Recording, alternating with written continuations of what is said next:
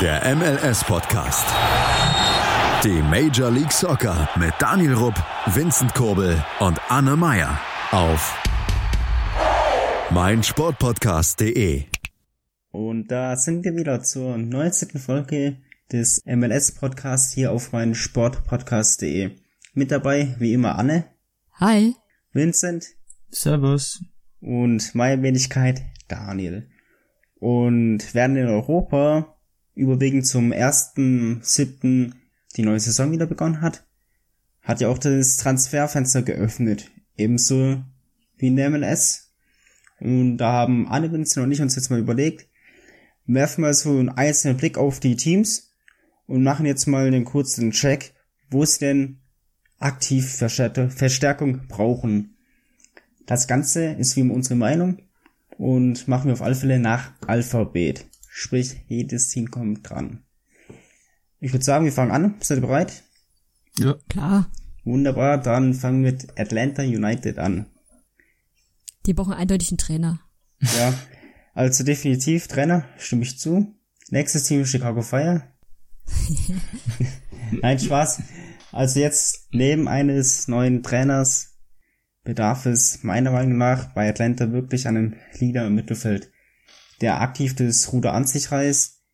Klar, Pitti Martinez, Josie Martinez machen ihre Buden, machen ihr Spiel, aber es fehlt meiner Meinung nach aktiv wirklich jemand, der Führungsqualitäten hat im Mittelfeld. So ein Almiron wäre klasse.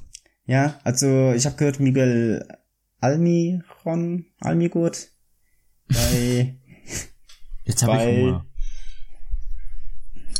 Ja, also klar, Miguel Almiron, das merkt man halt.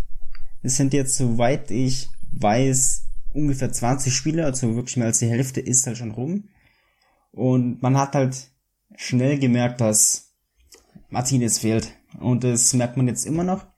Sicher, Atlanta hat sich gefangen, aber hat halt tatsächlich nur einen Punkteschnitt von 1,5 Punkten pro Spiel.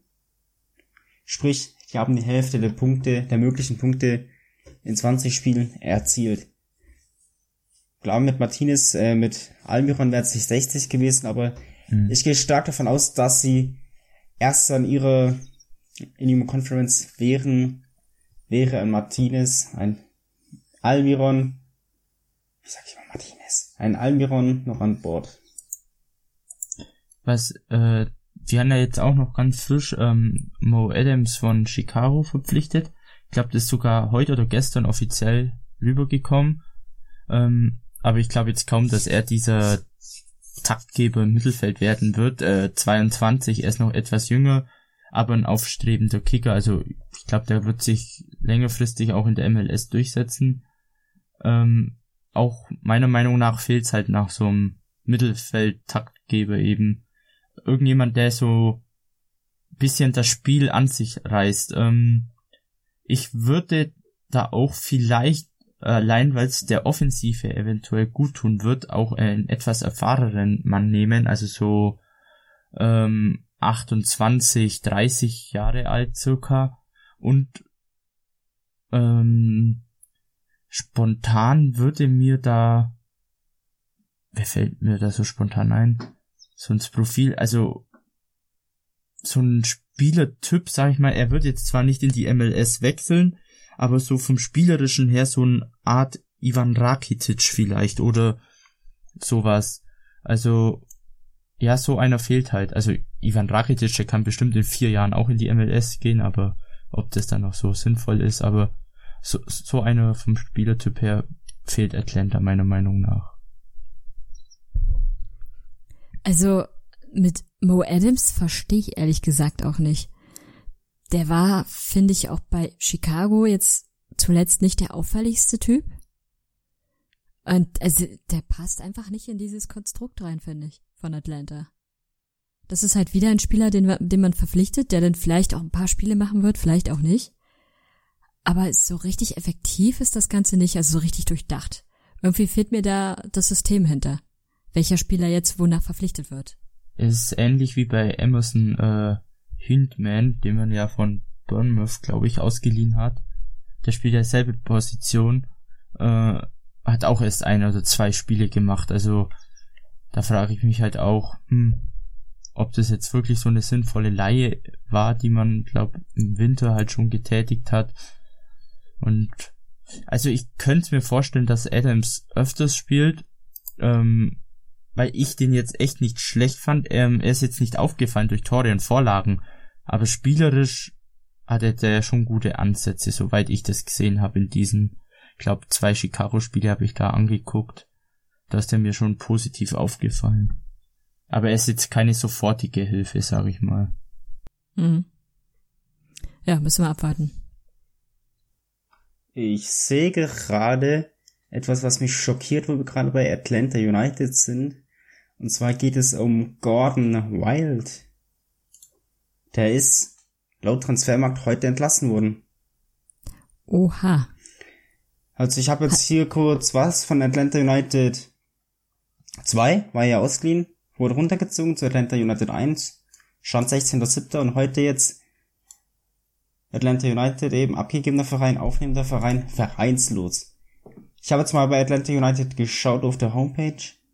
Da habe ich jetzt noch keine News spontan gefunden, auch bei Twitter. Haben die noch nichts geschrieben, aber es würde mich tatsächlich schockieren, wenn ja, dieser ist tatsächlich tatsächlich vereinslos, stimmt.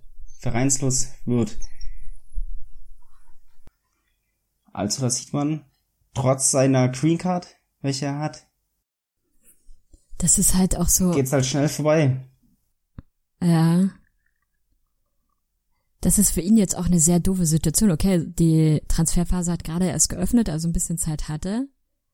Aber er muss jetzt schnell versuchen, ein Team zu finden. Ansonsten hängt er ein halbes Jahr in der Luft mindestens. Das ist ich- halt.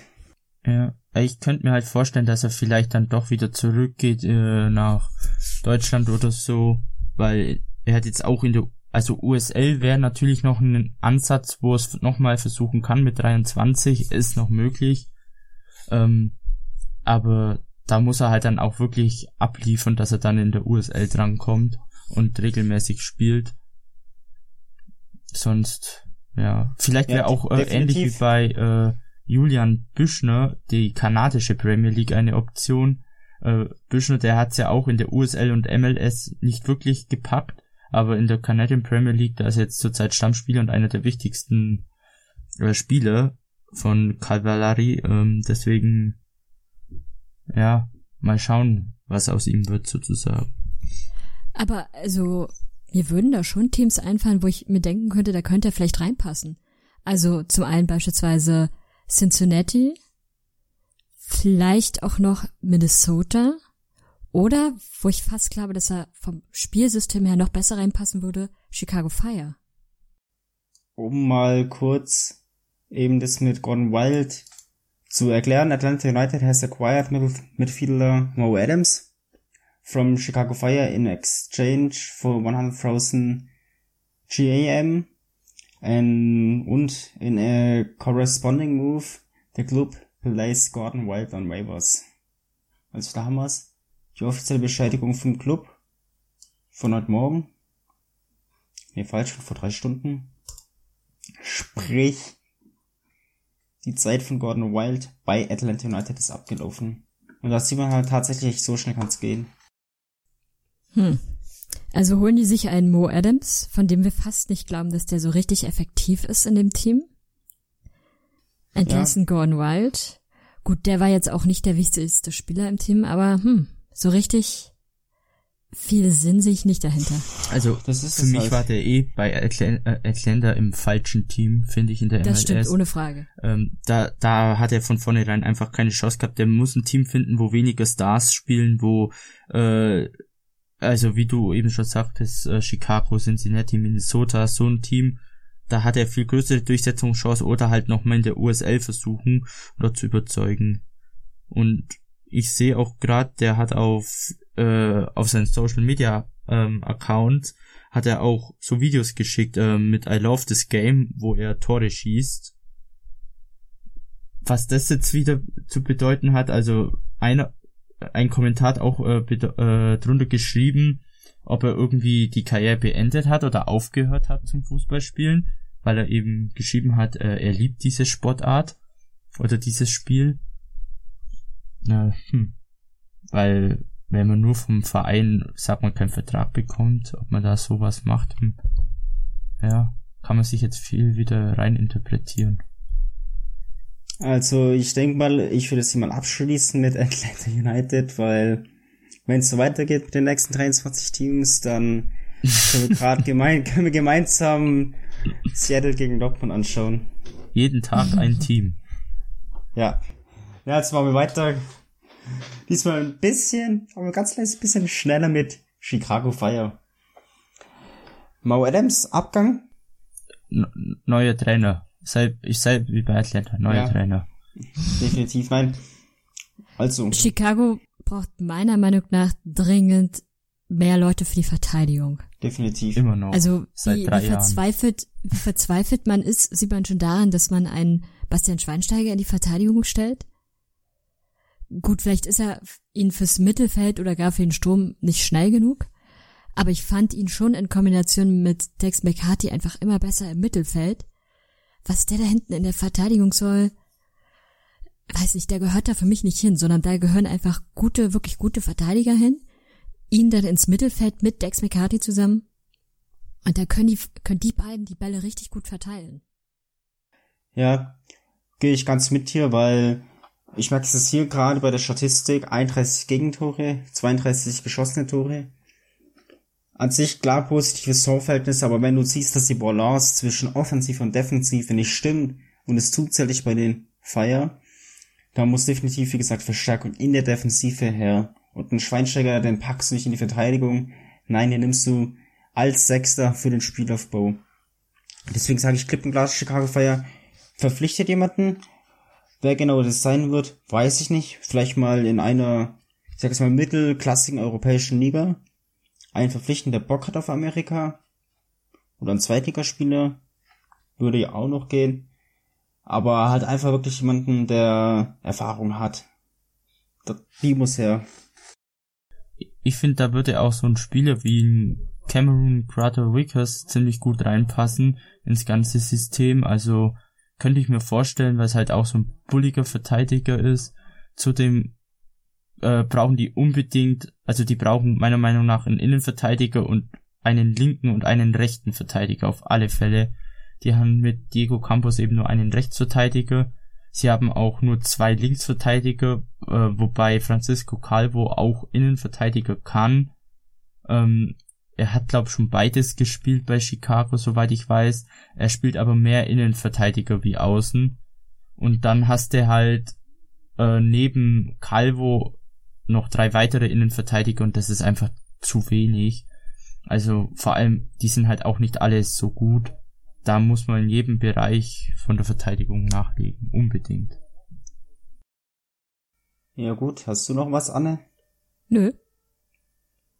Wunderbar, dann machen wir noch ganz schnell weiter mit FC Cincinnati und ja, wo soll ich da anfangen? Also Cincinnati ist ja als frisches Team zu Beginn der Saison in die MLS eingestiegen und hat daher viele Stellschrauben. Jetzt ist natürlich die Frage, welche Stellschraube schließt du als erstes? Und ich finde, du musst ein Feld von hinten aufräumen.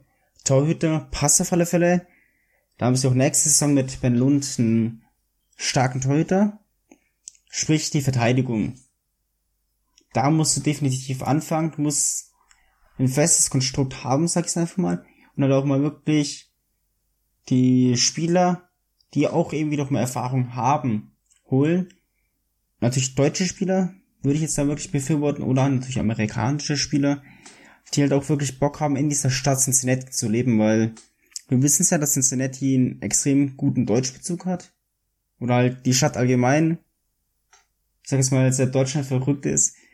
Und von daher denke ich auch wirklich, dass da der ein oder andere Spieler schon Lust hätte, seine Brötchen beziehungsweise sein Gehalt in den Vereinigten Staaten zu verdienen. Wie seht ihr das? Ja, sehe ich auch so. Die haben ja jetzt auch äh, einen Niederländer verpflichtet für die Innenverteidigung. Ich glaube, Michael van der Werf, äh, 30-jähriger Innenverteidiger, ich glaube von Vitesse Arnheim, bin mir gerade nicht mehr sicher, äh, ist schon mal ein Anfang. Äh, die Innenverteidigung stand nicht immer konstant. Äh, Hacklund und Wosten sind eigentlich gute oder gestandene MLS-Innenverteidiger, aber ein dritter Mann tut da echt nicht äh, schlecht, bei, wenn der noch dabei ist. Und wie gesagt, Wobei ich ja. aber fand, dass Haglund in dieser Saison teilweise katastrophale Spiele hatte. Ja, aber also bei, wo hat er vorher gespielt? Toronto, Toronto, glaube ich. da war eigentlich wieder Da war besser. er eigentlich deutlich stabiler. ja. Aber der hat jetzt Fehler gemacht, die haben zu äußerst absurden Toren geführt. Und ganz viele Tore hatten einfach auch nichts mit dem Torwart zu tun, sondern eigentlich zu gefühlt 90 Prozent immer mit der Verteidigung. Also da muss definitiv verstärkt werden. Und das Mittelfeld. Da ist irgendwie, Ja, das, also ich, es fehlt irgendwie an allem. du ja, hast das halt, ist halt auch so, dass das Team halt erste Saison, das ist zusammengewürfelt. Die haben noch nie eine Saison halt zusammen gespielt. Das ist, ich finde jetzt so, das ist die erste Saison zum Testen, muss man reinschauen und dann kann man kleine Feinschliffe machen und dann die nächste Saison muss er eigentlich besser laufen. Dann ist das Team auch besser abgestimmt aufeinander. Das stimmt, aber man muss für nächste Saison in fast jedem Bereich nochmal was nachlegen und verfeinern. Das auf Sagt jeden sich Fall. Orlando City seit Jahren. ja, aber Orlando ist halt was, nochmal was anderes. Klar. Was ich aber auch ein bisschen schade finde, in der USL waren die durchaus erfolgreich und haben durchaus guten Fußball gespielt. Wo ist dieses Team? Also klar, natürlich holt man sich auch dann MLS-Spieler und ein paar USL-Spieler kommen natürlich nicht mit. Aber es fehlt irgendwie auch so ein bisschen diese Team-Spirit. Ja, also in dieser Saison werden wir von dem Team nicht mehr so viel sehen, glaube ich. Die werden noch ein paar Spiele gewinnen, aber ich glaube auch nicht, dass, also die werden es nicht in die Playoffs schaffen. Und ich glaube aber auch, dass es noch ein paar Jahre dauern wird, bis da überhaupt was Sinnvolles zustande kommt. Ja, Jetzt sind wir ja schon ein bisschen bei Cincinnati, wo wir gerade das sind. Es ist ja seit zwei Monaten Shaw damit, und auch immer der Franzose heißt, der Interimstrainer von FC Cincinnati. Findet ihr, dass Cincinnati so langsam die Suche aufgeben sollte und mit ihm planen sollte? Gerade weil er ja eben noch jung ist oder sagt, sagt ihr knallhart, nee, neuer Trainer muss her. Also ich sag, man sollte mit ihm planen. Also die letzten Spiele, die sind jetzt auch besser gelaufen und die sind gar nicht so schlecht eigentlich. Also das verspricht ja eigentlich schon, dass das Team was kann.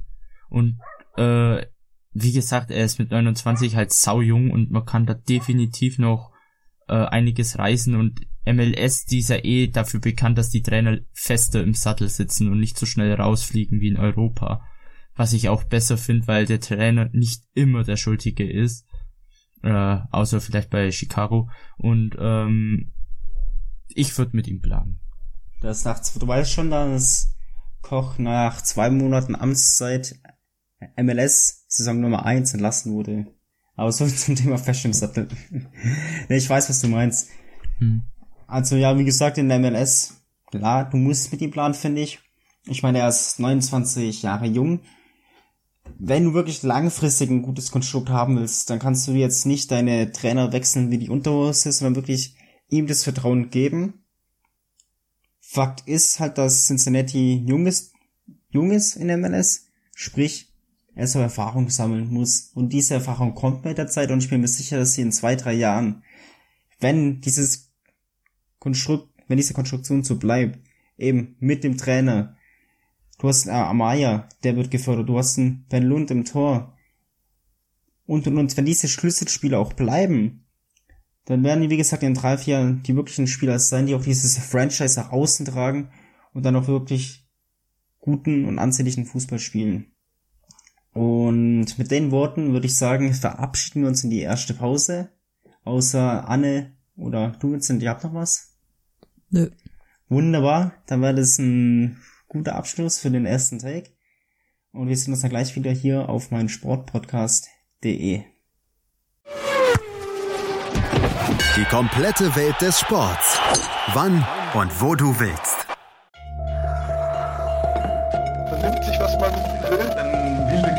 Entstanden. Fast nichts davon stimmt. Tatort. Sport. Wenn Sporthelden zu Tätern oder Opfern werden, ermittelt Malte Asmus auf meinsportpodcast.de. Folge dem True Crime Podcast, denn manchmal ist Sport tatsächlich Mord. Nicht nur für Sportfans. Calcius Jamo Neu. Der Serie A Talk. Jede Woche neu. Mit Sascha Baharian und René Steinhuber. Ob die Abwehr Serie A Niveau hat, lassen wir einfach mal dahingestellt. Höre alles, was den Tifosi der italienischen Eliteklasse bewegt.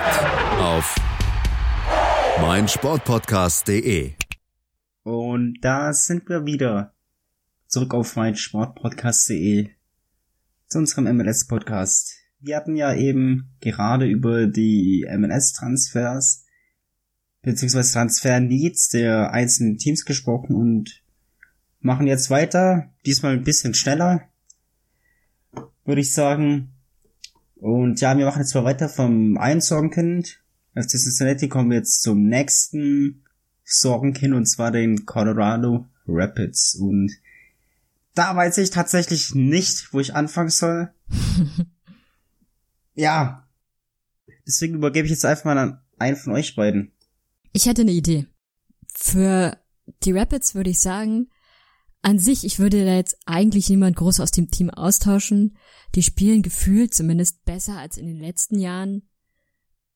Da kann man vielleicht was drauf aus aufbauen. Aber was sie in jedem Fall brauchen, ist einen Torhüter. Nicht, weil Tim Howard so schlecht wäre, sondern weil Tim Howard zum Ende der Saison aufhören wird und sie jetzt eigentlich mal einen Torhüter bräuchten, den sie aufbauen können, dem sie noch die Erfahrung mitgeben können, also den Tim Howard noch unterstützen kann, damit sie dann in der nächsten Saison gleich mit einem starken Torwart einsteigen können und nicht erst zum Ende der Saison anfangen, einen Torwart zu suchen. Wäre das nicht die perfekte Gelegenheit für gut, er ist zwar nicht jünger, aber für Buffon? Ist er nicht sogar älter? Ich, ich glaube, der ist 41, sogar ein Jahr älter, ja. Ja, aber also, ihr habt das schon recht. Ich meine gerade auch, weil Clint Irwin und Archie Rawls nicht gerade die jüngsten sind. Aber theoretischerweise, dadurch, dass sie ja wirklich viele Stellschrauben haben, meiner Meinung nach, kannst du einfach eine Dartscheibe aufhängen mit allen Positionen, Torwart, Abwehr, Mittelfeld, Sturm, sie drehen oder dann raufwerfen. Und da wurde halt der Pfeil landet, muss halt einen verpflichten. Wobei ich mir noch vorstellen könnte, dass sie genau in die Mitte zielen, sodass das alles brauchen. Ich finde aber eigentlich so, wenn man sich die Namen so durchliest, die klingen jetzt teilweise nicht so schlecht. Es ist zwar nicht so, dass du sagst, okay, die spielen konstant Playoff, aber da sind halt dann schon Spieler drin, äh, wie ein Kamaria, äh, Kamara oder ein Rubio, der noch bei Kansas sehr stark war, äh, oder äh, ein Rosenberry, der eigentlich bei Philadelphia auch noch sehr stark war, Howard, der einfach eine Torwartlegende ist, oder ein Bloomberg, mh, hm, ja, also es sind alles nicht mehr die jüngsten Spieler. Also sie müssen halt schauen, dass der Generationswechsel gelingt. Und die haben ja jetzt mit äh, Jonathan Lewis von New York einen jungen Spieler, der meiner Meinung nach sehr gut ist, oder mit Sam äh, Nicholson oder André äh, Schimjanski oder wie heißt der eine noch, äh, Cole Bassett, der ja auch kurz vorm Wechsel zu Freiburg stand, aber die ihn nicht verpflichtet haben, was meiner Meinung nach ein Fehler war, äh, haben die junge Spieler und die müssen halt einfach schauen, dass diese die Erfahrung irgendwie noch aufschnappen und halt das neue Colorado bilden, sag ich mal. Die müssen jetzt ein neues Team aufbauen und äh, das soll so das oder sollte das Grundgerüst sein. Da würde ich auch zustimmen. Ich glaube auch, dass es nicht unbedingt an den Spielern als solches liegt, sondern was mein Eindruck ist, ist, dass dieses Team einfach gar kein Team ist. Mhm. Also da fehlt die, die menschliche Dynamik zueinander einfach. Und wenn man das lösen könnte, also wenn die Leute wirklich auch ein Team sind oder wenn die Gruppe ein Team ist, dann kann aus denen was werden und dann bräuchte man gar nicht unbedingt andere Spieler, sondern wirklich nur die Eigendynamik muss stimmen und halt ein Torwart, mit dem man auch in der Zukunft bauen kann. Also als Torhüter, da gäb's einen, äh, ich glaube, der spielt bei Lissabon, der heißt Varela oder so, der ist jetzt, glaube ich, nicht mehr Stammkeeper äh, bei Lissabon, der äh, ist auch 24. Also das wäre einer, den könnte ich mir vorstellen, dass der in die MLS wechselt äh, würde so vom Ganzen gut reinpassen in die MLS, wäre auch machbar von der Ablöse her. Und ich glaube, der hat auch nicht mehr so langen Vertrag. Also entweder man wartet, bis er halt ablösefrei ist, wie so oft die MLS-Teams machen, oder man holt ihn halt für eine Ablöse von drei bis vier Millionen Euro, was für seine Qualitäten sehr gut sind. Vielleicht kriegt man auch für zwei. Also, das wäre zum Beispiel so eine Lösung, die könnte ich mir sehr gut in Colorado vorstellen. Wir werden sehen, was die Jungs in Denver aus Denver machen werden. Ja, machen wir weiter mit dem nächsten Sorgenkind.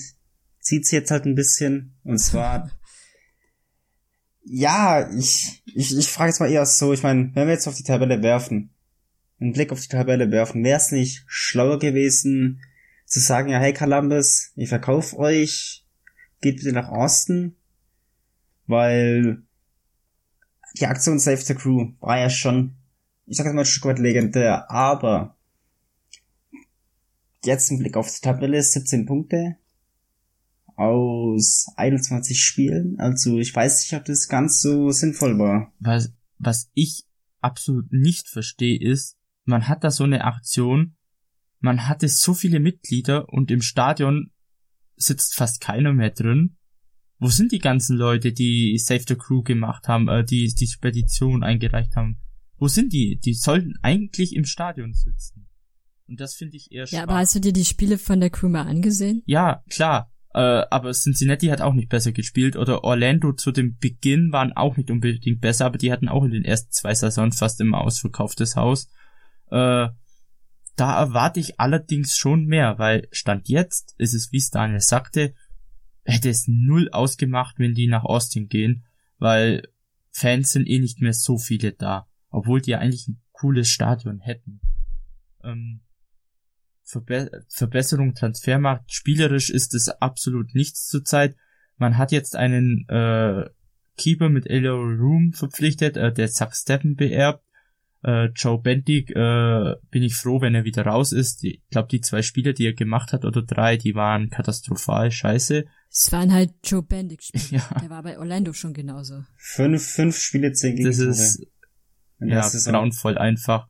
Und sonst, äh, ja, weiß nicht, also sie haben einen Zartes, sie haben einen Ekem, der bald wieder bei Nashville ist, oder einen Pedro Santos und vielleicht noch einen Arthur, aber das war's auch schon. Der Rest, der ist irgendwie Will Trap, gibt's auch noch, aber die, ja, wie gesagt, also das ist für mich das Team in der MLS, das am wenigsten ein Team bildet, meiner Meinung nach.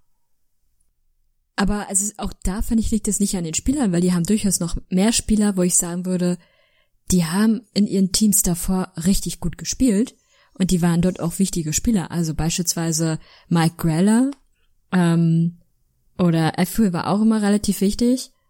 Äh, Richard, äh, Richard, nee, Ricardo hieß er genau, Ricardo Clark. Aber also was ich bei Columbus einfach nie verstehe, ist deren Transferpolitik. Die holen sich einen guten Spieler, schicken ihn aber direkt wieder weiter. Das macht alles irgendwie immer, es passt von vorne bis hinten immer nicht. Bei, bei der Crew habe ich einfach schon aufgehört, dazu hinterfragen, warum sie Dinge tun, weil es ergibt sowieso nie Sinn.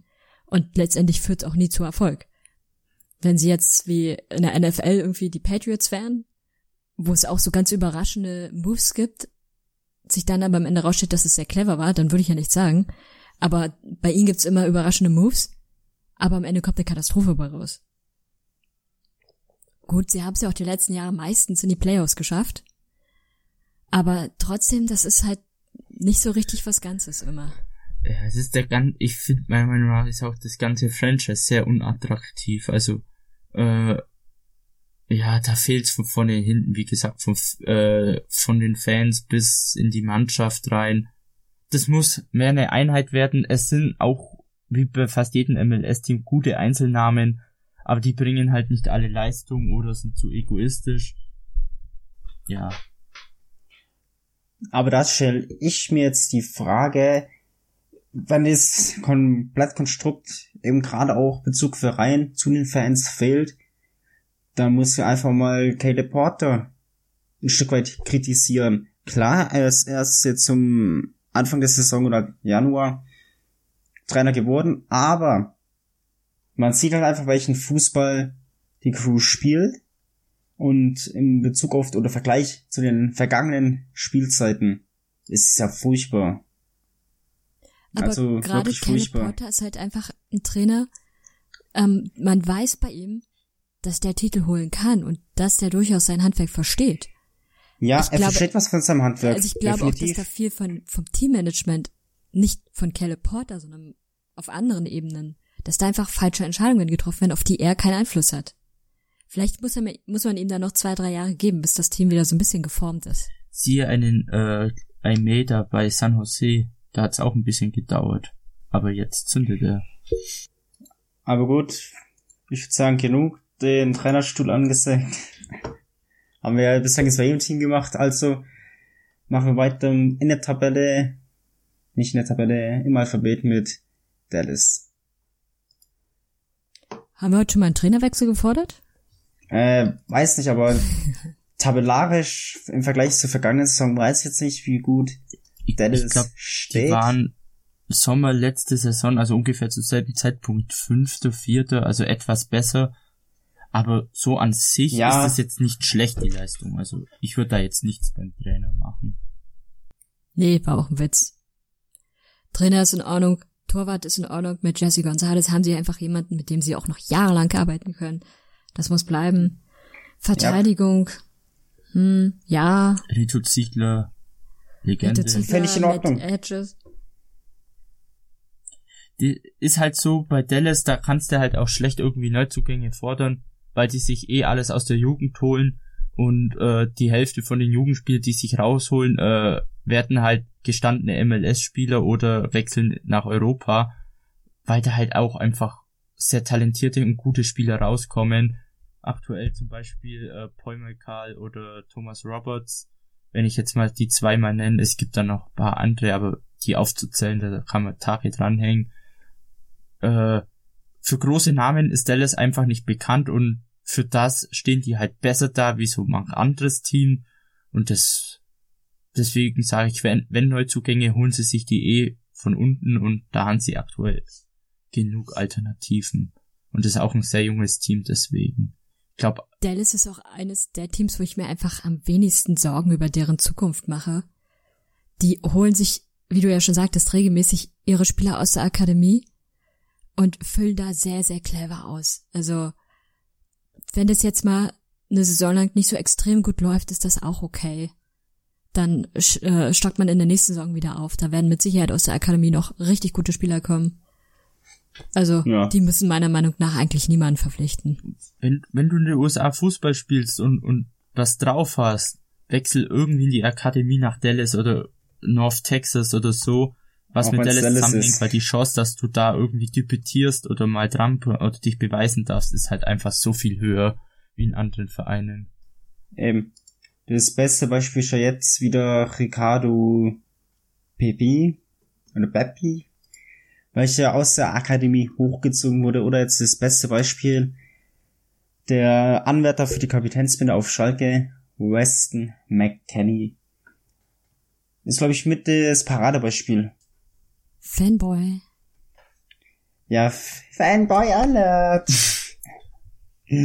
Nein, also wie gesagt, ich kann da Vincent nur wirklich recht geben. Wechselt nach Dallas, wenn es hier irgendeiner zuhört. If you listen to us, go to Dallas, go to the Dallas Academy. Nein, also klar, es wird in den kommenden Jahren wird es so sein, dass viel, viel mehr amerikanische Teams oder Städte aufwachen und eine Akademie bauen, gerade auch in Bezug auf die Heim-WM in den in sieben Jahren. Von daher bin ich eigentlich auch recht zuversichtlich, dass die Zukunft auch des US-Sports gesichert ist. Ja.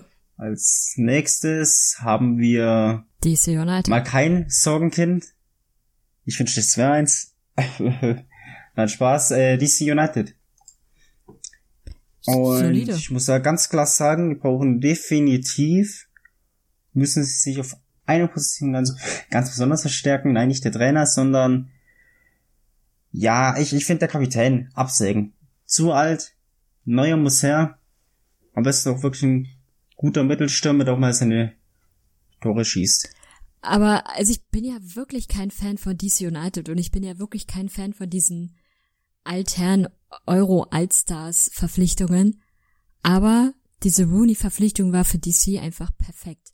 Der der lenkt und steuert in diesem Mi- Mittelfeld so dermaßen gut und der Definitiv. sortiert das Team so gut. Also meiner Meinung nach eine der besten Verpflichtungen in, der, in den letzten Jahren aus der gesamten MLS. Ja, das war auch gerade von mir nicht ernst gemeint natürlich. Muss ein paar Jokes einbauen. Was sie machen müssten, vielleicht wäre vielleicht noch ein Stürmer, weil ja klar ist, dass so ein paar Ja. der jungen, guten Stürmer bald weggehen werden. Und dann baut man sich schon mal langsam einen Stürmer auf. Aber so nach Eben. aktueller Situation würde ich sagen, ist kein Wechsel nötig. Nach aktueller Situation würde ich allgemein sagen, dass du ja, spontan würde mir tatsächlich niemand einfallen. Im Tor sind sie eigentlich gut aufgestellt. Tor- Torhüter, weil Hamid ist nur. Hamid. Also entweder man ver- verpflichtet ihn halt fest, das wäre eine Option, ist auch ein guter Torhüter, oder man holt halt dann einen neuen, aber er ist halt aktuell nur ausgeliehen. Aber bis Dezember 2020. Ja, klar. Aber muss halt dann schon mal langsam Gespräche aufnehmen, sag ich mal. Und äh, zur Not holt man halt entweder einen jungen Keeper, den man hinten ranzieht, den man dann zur Not nochmal verleihen kann. Oder äh, man oder man weiß, dass man Hamid behält, dann muss man halt nichts machen, aber ja. Bisschen voraus. Wir werden sehen, definitiv. Jetzt kommt ein So Sorgenkind. Schon wieder? Ja, Houston Dynamo geht noch. Die haben Wo soll man anfangen? die haben sehr gut in die Saison gestartet. Also die waren ja lange Zeit Zweiter, Dritter, Vierter. Die haben sich ja mit LAFC, Seattle und äh, LA Galaxy da oben gebettelt. Und jetzt so seit zwei Monaten holen die sich eine Niederlage nach der anderen ab und sind nur noch achter Platz. Und die sind auch nur noch zwei Punkte von Kansas weg. Und Kansas hat katastrophal gestartet und kommt jetzt gut in Fahrt. Also das Gegenteil von Houston sozusagen. Ähm, das finde ich echt krass. Also ich habe ich hab mir echt gerechnet, dass die eine echt starke Saison auf die Reihe bekommen, aber anscheinend nicht. Sie brechen wieder ein. Äh, hat mich halt auch überrascht, weil der Kader meiner Meinung nach bis auf äh, Albert Elis und äh, Mauro Manutas äh, absolut kacke ist. Oder ja, vor allem in der Torhüterposition braucht man was. Joe Wills kannst du in die Tonne kloppen. Und äh, die, ach ja, da fehlt's eigentlich meiner Meinung nach überall. Das war echt eine Überraschung, dass die so gut gestartet sind. Naja, hast recht, ich weiß da auch nicht, wo man anfangen soll, aber klar, es ist halt die Sache, du spielst schon am Anfang gut, aber willst dann wirklich oben mitmischen. Wenn es nicht drauf ankommt, verlierst du die Spiele. Dann verlierst du nicht nur eins, vielleicht auch zwei, dann auch das dritte und dann bist du halt wirklich in einem Loch drinne, wo du nicht mehr weißt, wie du da rauskommst. Ich glaube, die müssen sich gerade bei Cincinnati holen. Definitiv. Ja, aber wie gesagt, ich meine, vielleicht tatsächlich für die Verteidigung jemand. Ich meine, gerade auch, weil die Marcus Beasley Der macht in den- Jahre. in den wohlverdienten Ruhestand geht, gehen wird. Gehe ich stark davon aus. Ja, ist, ist ja schon Das safe. steht eigentlich schon fest. Steht schon Nee, fest. der, der macht immer einen Ritt, Rücktritt vom Rücktritt. weil er Aber merkt, warte, warte, warte. Er macht einen auf Pirlo. Messi. Messi, bist du's? Der Messi, der Rücktritt vom Rücktritt. Mit der argentinischen Nationalmannschaft. Aber Beasley wird nicht mehr in die Nationalmannschaft kommen. Ich, ich will damit sagen, Nationalmannschaftsrücktritt und macht dann vom Rücktritt einen Rücktritt. Das war ja vor vier, fünf Jahren, war es so bei dem. Ja, aber wie gesagt, Was ich persönlich finde, was vielleicht Houston gut tun würde, also der Trainer ist jetzt absolut nicht schlecht, aber wenn Beasley aufhört, dass er vielleicht sozusagen äh, in, äh, in die Lehre von Cabrera geht und äh, den dann sozusagen im so drei, vier Jahren oder ablöst als Trainer, was ich mir durchaus, also ich könnte es mir persönlich gut vorstellen, dass es passen würde.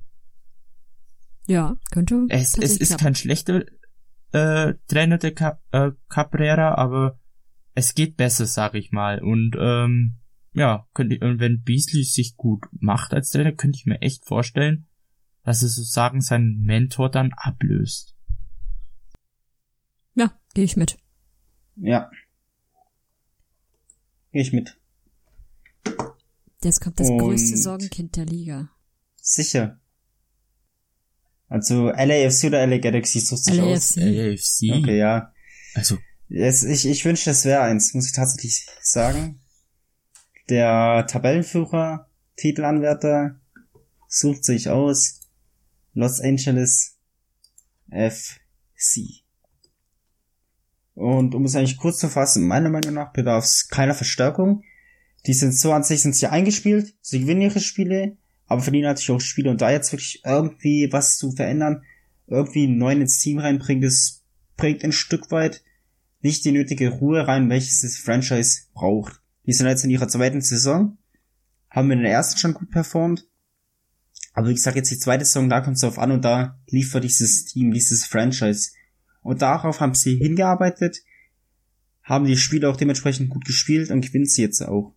Und du hast halt vorne ein Offensivbollwerk mit Carlos Vela und wer ist der andere Kollege dann nochmal? Diego Rossi. Der Diego Rossi, der ja verdammt jung ist. Und wie gesagt, die beiden, die rocken das Ganze, das sind halt wirklich zwei Generationen an Spieler. Unterschied von neun Jahren. Das ist heftig. Und wie gesagt, gemeinsam mit anderen Spielern, welche eben das Mittelfeld bilden, ist es die perfekte Konstellation und auch tatsächlich schon jetzt der Titelanwärter für nicht nur den Supporter Shield, sondern auch für den MLS Cup. Vor allem, da gibt's ja auch noch diesen Adama Diomande, ähm, ist ja auch so ein 29-jähriger Norweger, der trifft auch sehr häufig, fällt mir auf, der aber irgendwie rüberkommt, wenn er spielt und auch vom Ausschauen her äh, bullig, äh, dunkelhäutig und so, wie ein Josie Altitor. Also für mich ist es so ein Josie Altitor in billig, aber der mehr Tore macht. Er macht Tore. Josie Altidor. Nicht. Wir wissen es aus der Nationalmannschaft. Macht Fallrückzieher. Er versucht, Er versucht es. welche zu machen. Ja, Ja, nee, also über LAFC muss man nicht groß Nö. reden. Da gibt's im Augenblick einfach keine Baustellen. Können wir eigentlich so Außer abhaken. natürlich, es gibt jetzt irgendwie Verletzungspech. Aber ansonsten sollten sie Ach, sich reden wir, reden wir nicht über was, was futuristisch, futuristisch sein könnte.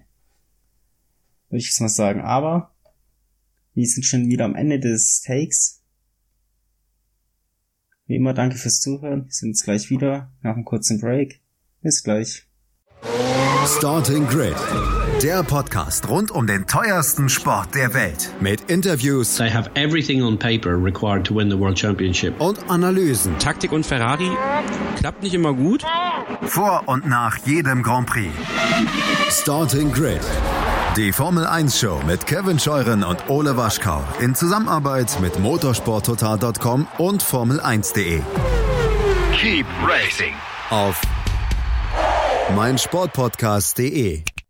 Und da sind wir wieder.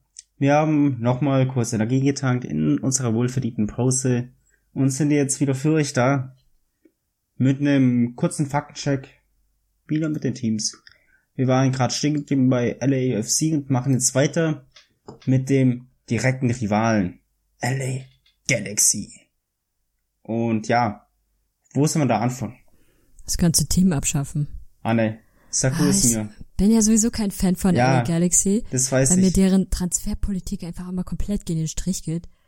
Ähm, letzte Saison hatte man ja endlich mal versucht, letzte oder vorletzte Saison, mit den eigenen Jugendspielern auch ein bisschen was aufzubauen. Aber weil man dann in der Saison nicht so gut abgeschnitten hat, hat man das Projekt gleich wieder fallen lassen und ist wieder dazu übergegangen, dann, ja, ältere Spieler sich zu holen aus dem Ausland. Äh, Ibrahimovic ist da so ein Beispiel. So, ja, der macht natürlich auch seine Tore, aber sobald der weg ist, brauchen sie dann wieder so einen Spieler. Ansonsten wird es halt ein Problem geben. Ich weiß nicht, also die Transferpolitik von LA Galaxy wird mir nie gefallen. Wobei ich ja finde, ähm, die haben ja jetzt schon einige junge Spieler drin, wie ein Alvarez oder ein Antuna, die, äh, die sind beide ja, 17 und 21, also das sind jetzt wieder jüngere Spieler, die aufblühen und auch ihr Talent zeigen. Aber das war's halt dann auch schon wieder mit dem ganzen Zeug. Äh, da gibt's, ja, gut, Dos Santos ist nur noch eine äh, Hälfte da ähm, Lecet, Alessandrini, Ibrahimovic und das war's. Also es gab auch schon mal mehr große Namen, sag ich mal, im Team, aber es ist halt doch noch das Hollywood-Team und Hollywood steht für Glanz und Glanz steht für bekannte Spieler und bekannte Spieler steht für Europa. Ja. Ja, aber du, du musst so. überlegen, ich meine, seit LA 2014 den MLS Cup gewonnen hat, haben es sich zu sehr eben auf dieses Konzept mit diesen alten Spielern, äh, ja, verschlossen oder nicht verschlossen, äh, darauf gefestigt, dass da wirklich nur noch alte Spieler kommen. Was, was heißt ich mein, alt? Die Dos Santos Brüder und Alessandrini, die waren auch nur heißt, 26, 27. Was heißt alte Spieler? Ich meine, dass du halt wirklich dich bei diesem europäischen Pool bedienst. Ich meine, du hast die Dos Santos Brüder damals geholt. Ich meine, klar, die spielen jetzt schon längere Zeit dort. Finde ich auch in Ordnung, dass sie längere Zeit dort spielen und sich auch dementsprechend eingegliedert haben. Gerade auch, weil sie ja Mexikaner sind und Mexiko, Nachbarland von USA. Aber halt ein Alessandrini verstehe ich nicht. Gut, du hast einen Juninho wieder zurückgeholt. Oder Lachet, der wirklich auch in LA aufgeblüht ist, nachdem er bei West Ham ja nicht durchgekommen ist. Aber auf der anderen Seite hat es halt auch wirklich wieder so Transfers wie ein Ashley Cole, den ich ja, das ja gar nicht, null, nada, nachvollziehen kann. Der wirklich vom Spielerischen her hat er ja dem Franchise so geschadet, der ist ja gefühlt jedes Spiel vom Feld geflogen, wo er gespielt hat. ich meine. Jamie Jones hust.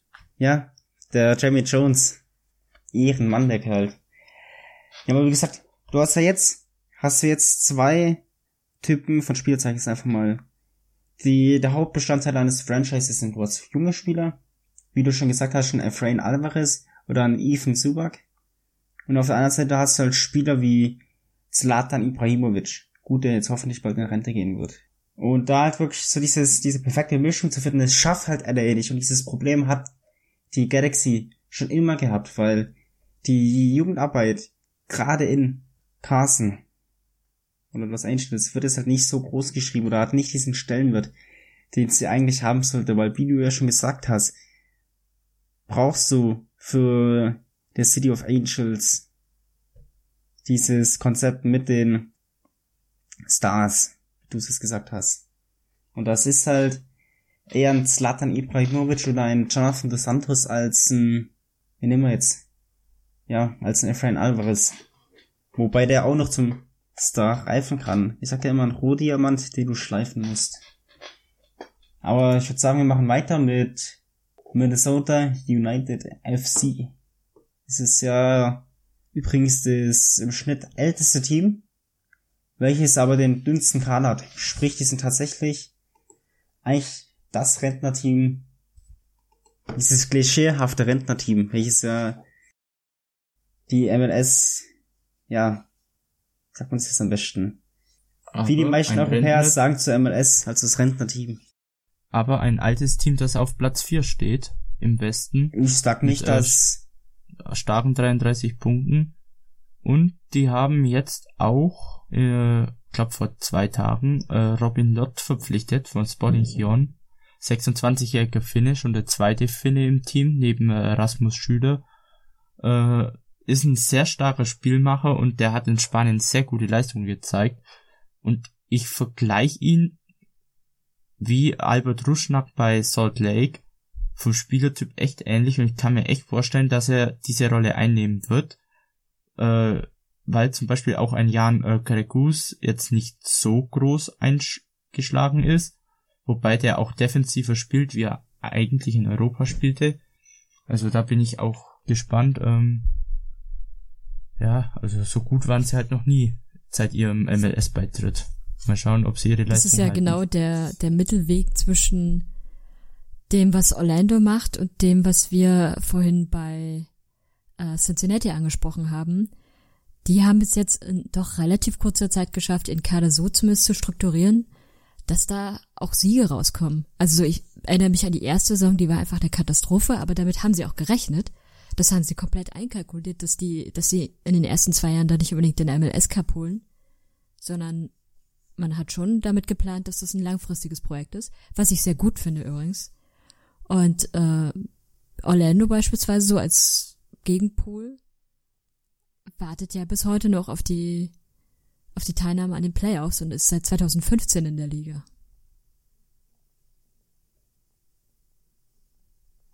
so schaut's aus.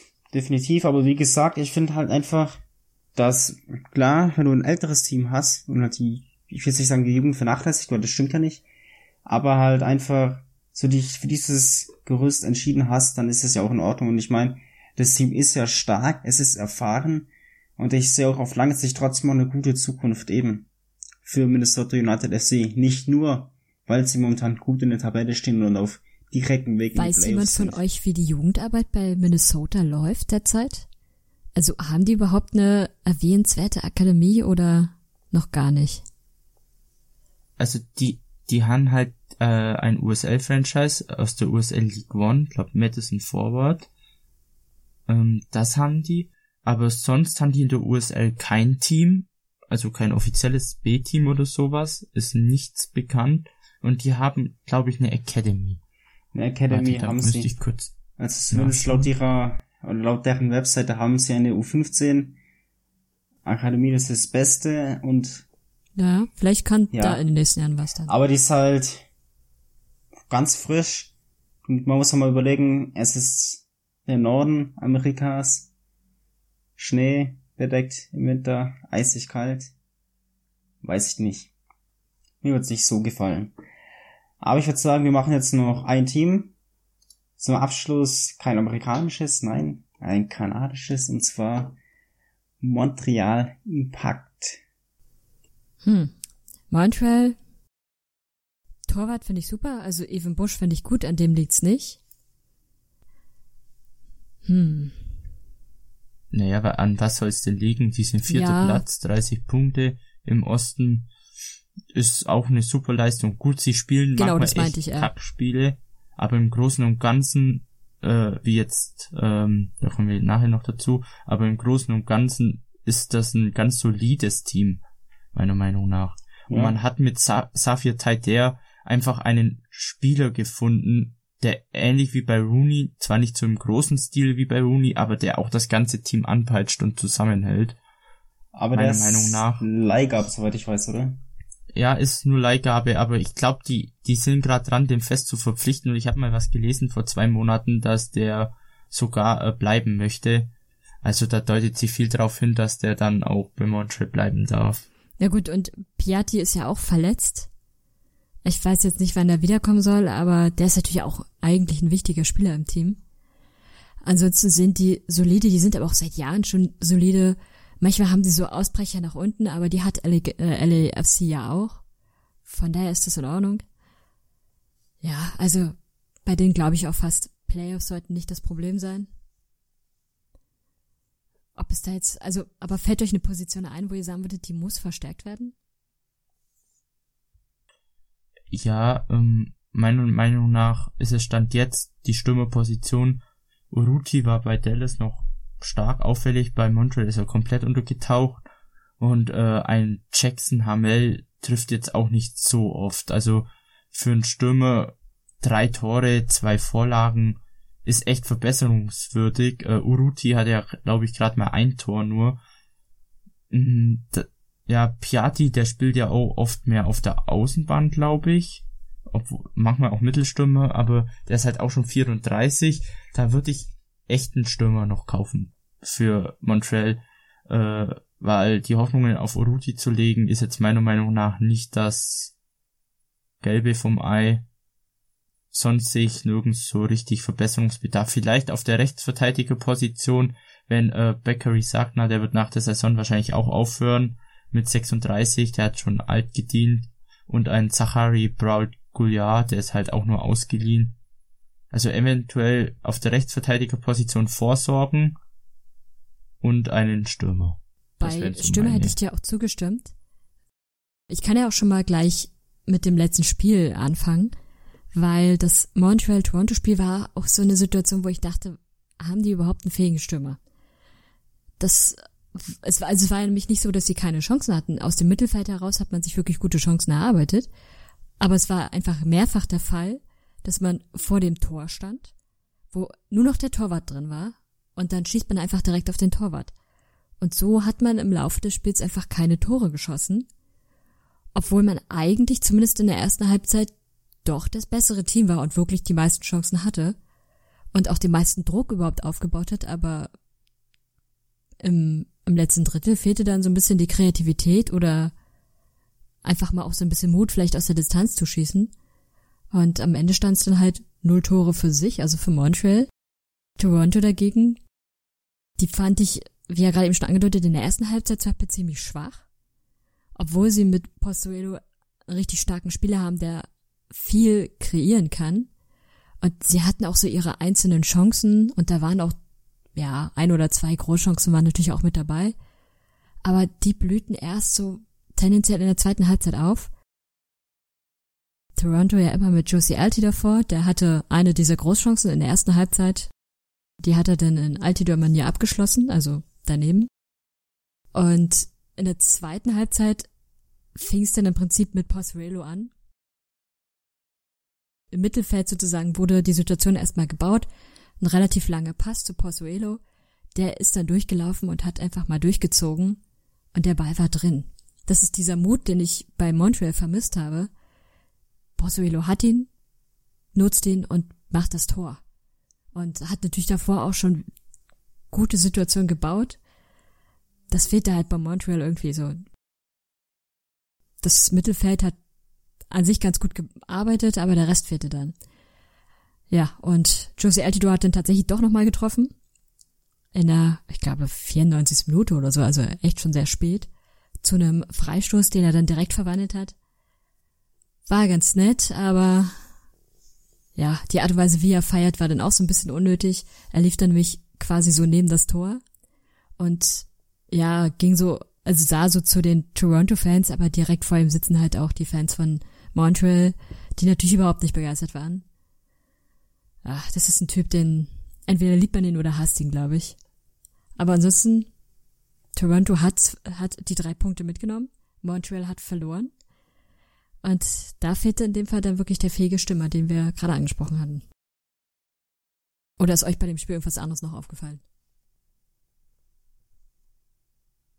Eigentlich nicht. Also, wenn da überhaupt viel auffallen hätte können. Ja, stimmt, das nee, Spiel plätscherte sehr vor sich hin auch. Ja, das so, so weit von Montreal, Toronto. Aber es gab ja noch ein paar andere Spiele, wie ich mitbekam. Ja, und so langsam, aber sicher ist die Durststrecke in Seattle beendet. Habe ich so ein Gefühl. Auch wenn es stellenweise nicht danach aussah. Und zwar spielte man gegen den Titelverteidiger. Zumindest den Gewinner des MLS Cups der vergangenen Saison. Und zwar gegen Atlanta United. Und ja, die erste Halbzeit war auf beiden Seiten solide. Beide hatten Chancen. Hätten auch das Tor machen können vor der Pause. Ist nicht gefallen. Dann würde ich sagen, schauen wir gleich rein in die zweite Halbzeit und das ging schon mal gut los.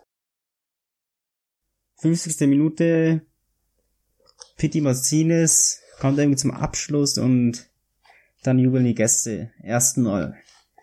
Aber die Freude war tatsächlich nur von kurzer Dauer, denn es war Abseits.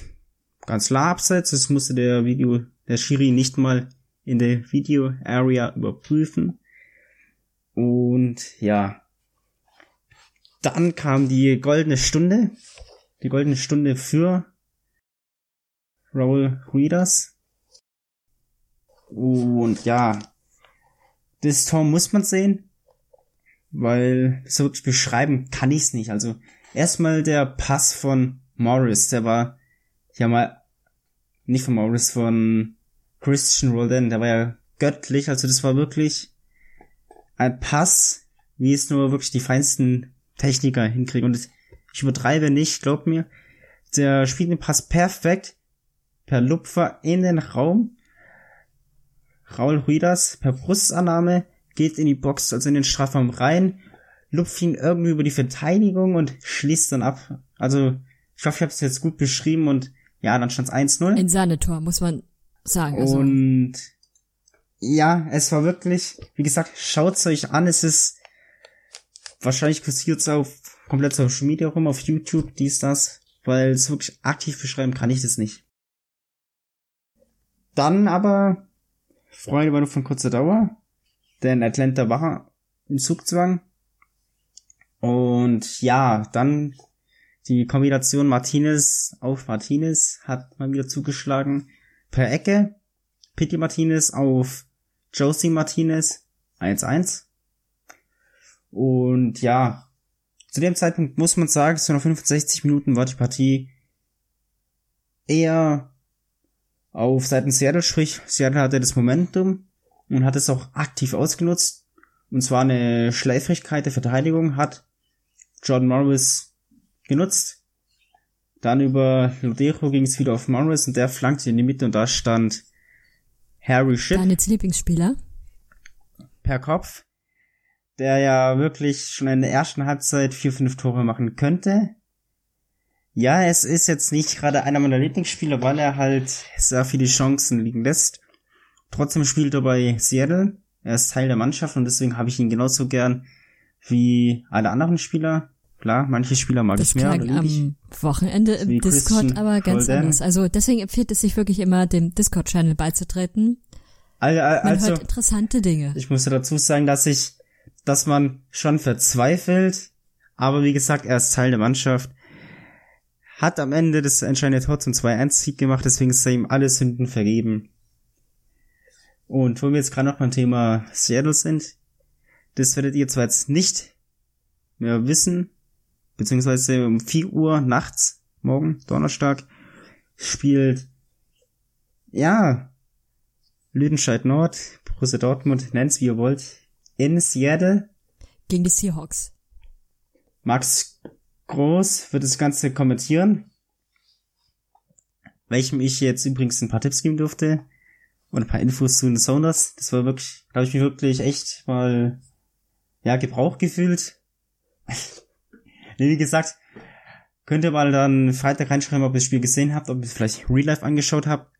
Was aber auf alle Fälle cool sein wird, ist, dass wir vergangene Woche erwähnt haben, dass die Sounders ja jemand verpflichtet haben. Und zwar haben die ja einen, ich sag's mal, Konkurrenten für Stephen Fry verpflicht, verpflichtet und zwar den BM Goyal. Ich hoffe, wir haben jetzt richtig aus- ausgesprochen den Namen, der ja über diese Make-A-Wish Youth Organisation, welche ja eben in Washington und in Kanada aktiv ist, verpflichtet wurde. Und dieser wird heute den Tag seines Lebens haben. Von daher schaut vielleicht auch nur die ersten Minuten an, wenn man es auf der Zone, der Zone überträgt ist, sehen kann, weil ich denke, das ist wirklich ein toller Moment. Nicht nur für uns als Fans der MLS, sondern auch für den jungen Wir Mann. werden es über die Twitter-Kanäle auf jeden Fall auch verbreiten dann. Seinen Moment. Ja, definitiv. Auf alle Fälle, das wird, glaube ich, ja, muss cool sein, mit der Mannschaft, Lieblingsmannschaft einlaufen zu dürfen. Und ja, wir sind schon wieder an einem Zeitpunkt angekommen, wo es Zeit ist, eine kurze Pause zu machen. Schweren Herzens. Ja, wir sehen uns gleich wieder. Bis dahin. Bye bye. Double Trouble. 180! Der Dart Talk auf meinsportpodcast.de. Ob Ring, Bull oder Bullseye. Jeder Wurf wird analysiert und diskutiert. Double Trouble. Der Dart Talk mit Christian Ömicke auf meinsportpodcast.de. Und das sind wir wieder. Wir haben wie immer eine kurze Pause gemacht und machen jetzt weiter mit der Spielanalyse. Ich habe gerade das Spiel Sounders gegen Atlanta United für euch analysiert und jetzt macht Vincent weiter mit seinem Spiel. Yo! Es geht weiter mit Vancouver gegen Sporting Kansas City. Ähm, ja, was soll ich sagen? Ich bin natürlich sehr guter Laune, denn Kansas hat wieder einen 3 zu 0 Sieg eingeheimst. Gegen Äh, Vancouver. Ist ja eine tolle Leistung. Ja, vor 18.000 Zuschauern. Wer ist letzter in der Western Conference? Wer ist noch schlechter als die Rapids? Vancouver. Exakt. Aber für das, dass Kansas vor drei Wochen noch vorletzter war, hm, vielleicht doch eine gute Leistung. Äh, zumindest, ähm, ja, wo fange ich denn an? Also, erst einmal gab es natürlich äh, eine Torschuss von Vancouver, äh, von Vancouver sei von Kansas, ähm, die konnte Ali Ednan dann noch gerade so zur Ecke klären ähm, und wurde da noch gefeiert wie der Held. Aber wenig später gab es dann eben noch eine äh, ein Konter, das war so zwei Minuten später, äh, von Cherso, der dann auch vom selben Winkel ungefähr den Ball reinschlägt, aber diesmal erwischt ihn halt Adnan und es wird zum Eigentor. Äh, ja, vom gefeierten Held dann zum Eigentorschütze, so schnell ging's. Ähm, Kansas führte dann eben, mehr passierte so in Halbzeit 1 jetzt nicht. Ähm, Halbzeit 2 ging's weiter. Ähm, Ali Edlin war auch der einzig beste Mann, glaube ich, bei Vancouver. Der hat immer wieder versucht, nach vorne äh, zu gehen, ähm, hat die Bälle mitgenommen von, äh, und reingeflankt oder vergeblich reingeflankt, weil in der Mitte war dann immer niemand bei Vancouver. Also der war der Einzige, der irgendwie das Spiel noch machen wollte, meiner Meinung nach. Sonst, ähm, ja, Vancouver schafft es dann eben nicht irgendwie zu verwalten, das Ganze. Kansas äh, spielte eben gut mit und äh, hat dann zwischenzeitlich mal zu 56. das 2 zu 0 gemacht von Felipe Guiterres. Äh, ja, was war halt ein schöner Schuss, das Tor, also ja, wie will man das groß beschreiben? Also ein Stand, also es war einfach ein schöner Schuss. Ja, einfach ein schöner Schuss aufs Tor. Wow. Wow, was will man da auch mehr sagen? Klasse Analyse. Genau. so.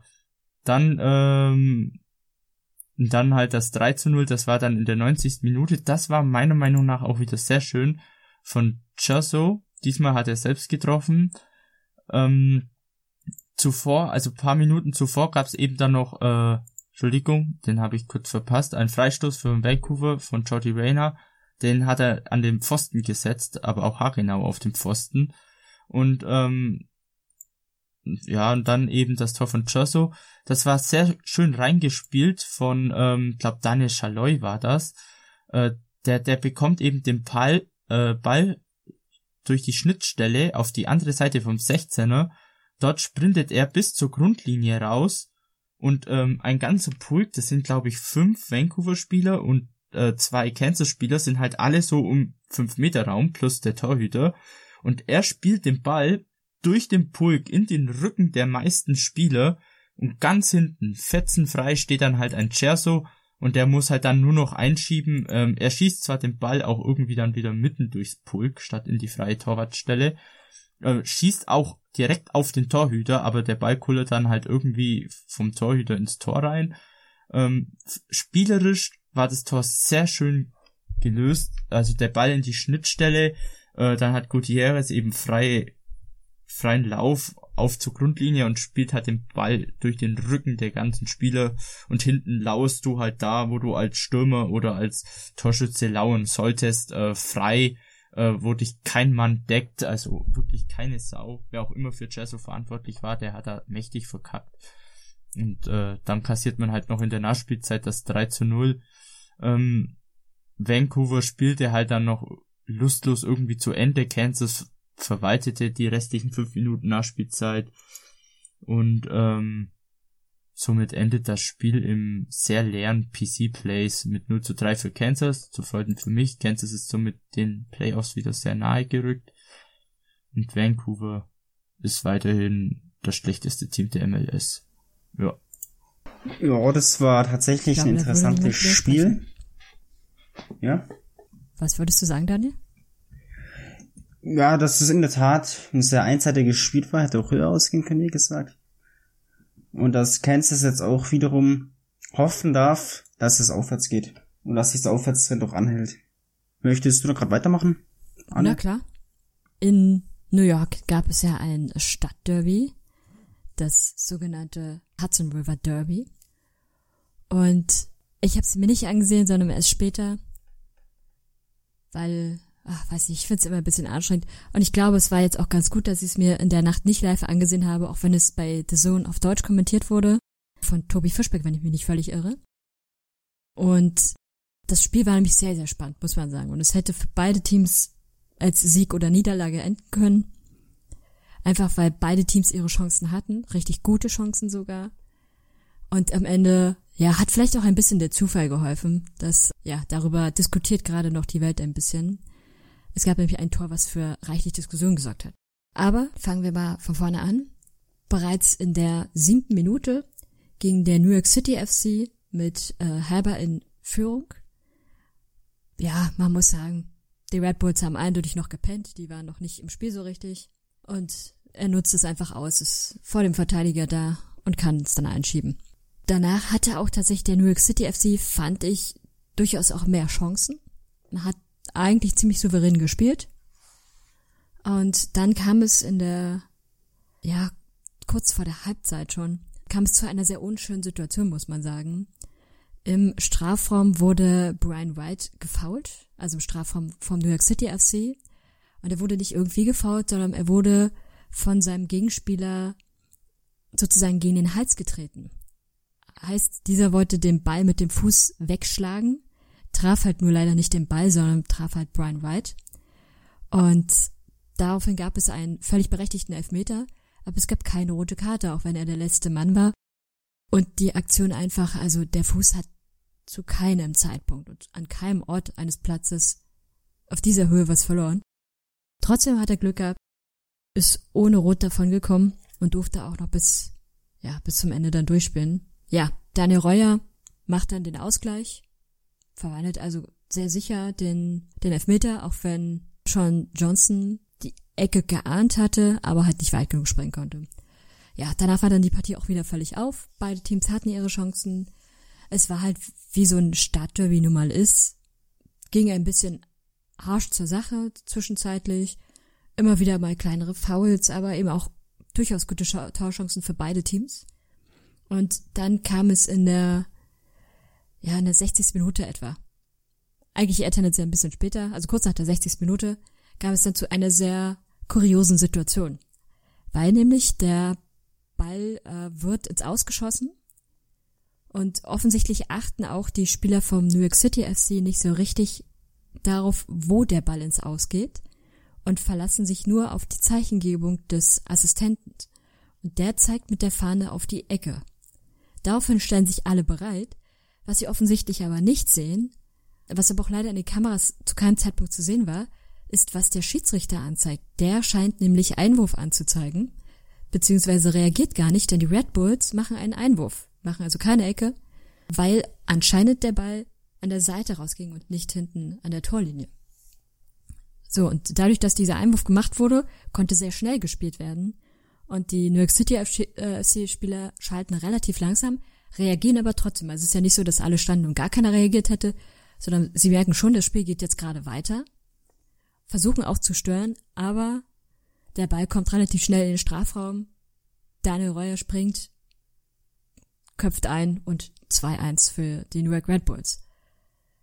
Sean Johnson, der auch noch reagiert hatte, also der auch wieder in die Richtung gesprungen ist, aber ihn nicht mehr halten konnte, lief dann gleich ganz hysterisch zum Schiedsrichter und man diskutierte minutenlang. Es war dann alles sehr aufgebracht. Äh, der arme Schiedsrichterassistent ist die ganze Zeit belagert worden. Ja, und am Ende zeigt sich dann mal wieder so ein bisschen, man sollte nie aufhören zu spielen, sondern immer gucken, was auch der Gegner macht. Weil den Schiedsrichter scheint die Situation nicht gestört zu haben, dass der Einwurf gemacht wurde anstelle eines Eckstoßes und der ließ die Partie ja weiterlaufen. Und der ähm, sah auch nicht ein, warum man das Tor jetzt aberkennen sollte. Und man muss auch dazu sagen, die New York City FC-Spieler äh, FC haben reagiert. Also es ist jetzt nicht so, als hätten da jetzt nur äh, Puppen im Tor rumgestanden, die nichts machen. Von daher, also ich kann den Protest vielleicht so ein bisschen verstehen, hätte mich wahrscheinlich, wenn es bei den Red Bulls gewesen wäre, hätte mich das auch irgendwie geärgert. Aber da muss man halt sich auch an die eigene Nase fassen und sagen, weiterspielen. Immer weiterspielen, bis der Schiedsrichter pfeift. Und sich vor allem irgendwie auf die Gegner konzentrieren. Das haben sie nicht gemacht. Ja, und danach wurde es dann ziemlich unschön, immer wieder mal. Ähm, Gerade einige Spieler von New York City FC waren dann sehr, sehr frustriert. Es gab immer wieder sehr unnötige Fouls. Ähm, besonders ist mir, ist mir Alexander Ring aufgefallen, der, ja, also, der fiel nicht mehr wirklich mit Fußball auf, sondern er fiel halt nur noch damit auf, dass er immer wieder zwischen die Beine ging und auch von hinten mal und war halt einfach irgendwann auch nervig. Ja, es hat natürlich alles viel Zeit gekostet, ist natürlich clever, so zu handeln, wenn man zurückliegt. Dann war irgendwann Abpfiff nach, ich glaube, 97 Minuten oder so. Und das Stadtderby blieb bei den Roten. New York ist also im Augenblick wieder rot. So viel im Prinzip dazu. Aber ihr könnt ja gerne mal sagen, was ihr von dieser Torsituation haltet. Habt ihr euch das angesehen? Äh, ich habe das angesehen und ich muss sagen, das war einfach erstklassig reagiert von New York Red Bull. Ich meine, du hast einen Einwurf, ganz klar, wenn es Schiri so anzeigt, der Schiri als letzte Wort. Von daher, und ich meine, das wurde ja nochmal manuell in der Videoüberprüfung überprüft und dort wurde festgestellt, ja, hey, es ist ein Einwurf, von daher muss man sich bei New York City FC wirklich hinterfragen, ob man wirklich immer gleich abschalten darf, weil es gab Spiele, ich weiß gar nicht mehr welches Spiel das war, da ist auch wieder ein Tor gefallen. Weil man halt eben schneller reagiert hat als das andere.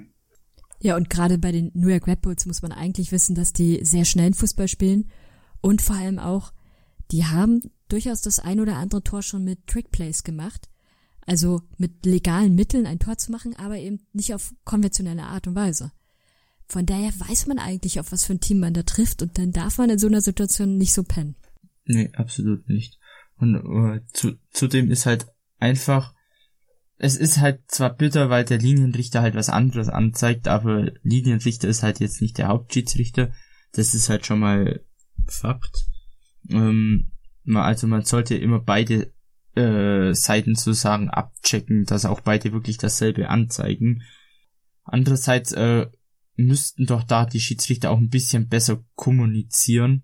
Die sind doch alle miteinander vernetzt, also dass der Linienrichter dann dann auch gleich seinen Fehler irgendwie ausbügelt und dann sagt, ah nee, pff, doch Einwurf.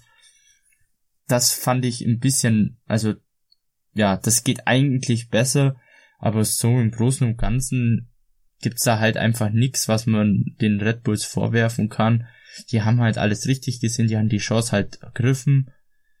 New York City hat halt ein bisschen gepennt, die Schiedsrichter waren da jetzt auch nicht beste Leistung, finde ich, ganz ehrlich, aber es ist halt so. Es ist jetzt nichts, äh, wo man sagt, okay, die Schiedsrichter waren komplett daneben, aber die waren halt auch nicht komplett richtig.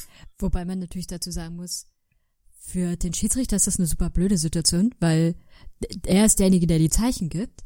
Wenn er aber sieht, dass der Ball am, an der Seitenauslinie rausgeht und das ein Einwurf ist, dann zeigt er natürlich auch, dass er Einwurf ist. Und er kann nichts dafür, wenn der Assistent was Falsches zeigt. Das Problem für den Assistenten in der Situation war aber, dass die New York Red Bulls einfach so schnell reagiert haben, dass er auch gar nicht so schnell geschaltet hat. Also wahrscheinlich hat er schon auch dann gemerkt, so, oh, okay, ist doch wohl Einwurf. Aber er hat nicht so schnell schalten können. Ja, das denke ich, wäre es auch das einzige Problem. Aber wie gesagt, ich meine, Fehler passieren. Und ich meine, wenn du halt als Verein abschaltest, vor der 90. Minute, beziehungsweise vor dem Schluss für, für solch selber schuld. Und sie hatten dann nachher auch noch richtig gute Chancen sogar.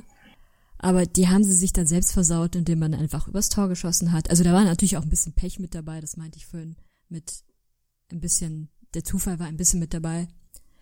Dann ging der Ball ganz leicht übers Tor oder an der Seite vorbei. Oder man hat sich dann bei den Verteidigern festgespielt. Also die Chancen waren da, es hätte ein 2 zu 2 auch werden können oder vielleicht sogar auch ein Sieg. Aber man hat sie dann halt nicht genutzt. Eben.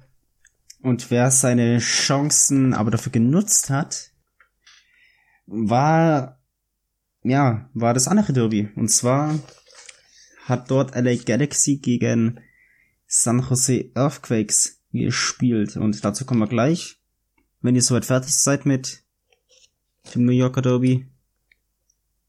Wunderbar. Und erstmal wurde San Jose eiskalt, ja, geduscht, wurde baden geschickt, whatever. Dritte Minute oder zweite Minute, besser gesagt, erste Ecke. Jonathan dos Santos tritt an. Und da steht halt Rolf Fletcher perfekt und es stand 1-0. Nach zwei Minuten immer wieder ein gutes Zeichen, wenn du 88 Minuten versuchen musst, zurückzukommen. Und ja, San Jose wurde besser, hatte zahlreiche Chancen in der ersten Halbzeit, um auszugleichen. Man muss dazu sagen, auch LA Galaxy ja, hatte noch Spielanteile, aber das Momentum war ganz klar auf Seiten der Gäste. und es zog sich wirklich hin in die zweite Halbzeit rein und dann kam es eigentlich, wie es kommen musste. 62, 62. Spielminute. Da kriegt Vaku, Vaku den Ball und zieht einfach mal aus der zweiten Reihe ab und sehe da einfach mal wirklich aus Frust gefühlt draufschießen und der Ball geht rein. Stand 1-1 und dann waren sie wach, die Gäste, und dann legten sie los mit Fußballspielen. Und zwar auch mit effektivem Fußball. Das hat man sofort gemerkt, dass das Tempo angezogen wird und kurz Zeit später, um genau zu sein, in der 64. Minute im Strafraum Vaku findet diesmal Danny, Danny Hussein und ja, in zwei, drei Minuten Spiel gedreht. War an sich auch ein schönes Tor, beide Treffer. Und zum Schluss ist 3-1, dann hat halt Vaku gezeigt, was er kann. Boxstark gespielt, stark in die Box reingegangen und letzten Endes wird sein Schuss pariert, aber der von Jackson Joeli, welcher auch das 1 zu 1 vorgelegt hat, schließt dann zum 1-3 Endstand ab. Ansonsten gab's nicht mehr viel vom Spiel. Ich weiß, ich habt ihr noch was? Also mir fällt auf, dass LA Galaxy in dieser Saison gegen die Earthquakes ziemlich unerfolgreich sind. Auch das letzte Spiel ging ja schon für die Earthquakes aus. Ist halt das, wenn du nicht heiß aufs Derby bist. Ist halt das, wenn du nicht heiß für Derby bist. Mir fällt halt echt auf, dass San Jose sich extrem stark gewickelt hat in der Saison. Anfangs sieht es noch aus, als ob es wie immer scheiße wird. Aber das System von, äh, glaub, oh, wie heißt er nochmal, Armenia oder wie der Trainer heißt, ähm, äh, trägt jetzt Früchte und ohne große Namen oder irgendwelche richtig bekannten Spielern ähm, blüht die Mannschaft einfach auf. Also das ist richtig stark. Aber genau so muss eine MLS-Saison meiner Meinung nach auf, auch starten. Oder nicht starten, sondern laufen. Es ist immer okay, wenn deine Saison doof startet. Wichtig ist aber, dass du dann relativ bald auch in die Saison findest, deine Spiele gewinnst und dann in die Playoffs kommst. Du musst nicht Platz eins in der Tabelle sein, gerade nicht, wenn die Saison am Anfang schon verkorkst ist. So, aber wichtig ist, dass du gerade zur Mitte der Saison dann spätestens da bist und dann bis zum Ende durchziehst. Weil ganz oft erlebt man ja, dass Teams sehr, sehr stark starten, wie zum Beispiel vorhin schon angesprochen Houston, aber dann plötzlich im Laufe der Saison die Luft ausgeht und man unter die Playoff-Plätze rutscht und plötzlich Probleme hat, in die Playoffs zu kommen. Von daher ist mir die Variante lieber.